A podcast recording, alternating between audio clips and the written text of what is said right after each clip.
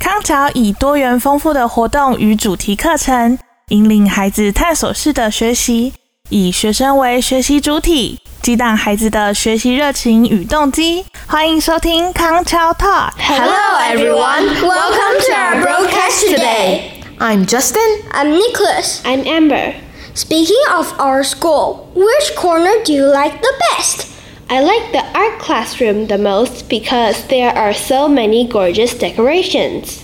It is also my favorite. How about you, Nicholas? My favorite corner in Kangxiao is the library, where I can explore different categories of books. Have you found any interesting books so far?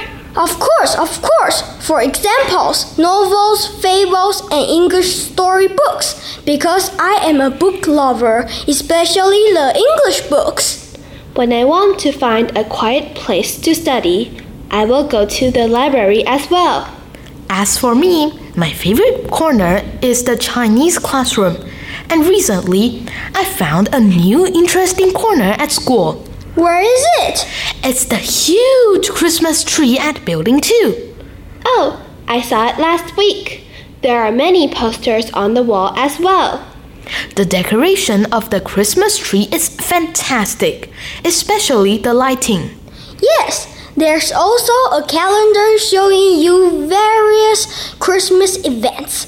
Have you decided which event to join? Yes, there are a couple of events I'm interested in, including Candy Cane Challenge and Christmas Bingo. I've joined Candy Can Challenge before, and I won a jar of candies. Well, how lucky you were! Can you join with me this time? I need your luck. Sure thing. All right, it's time to go.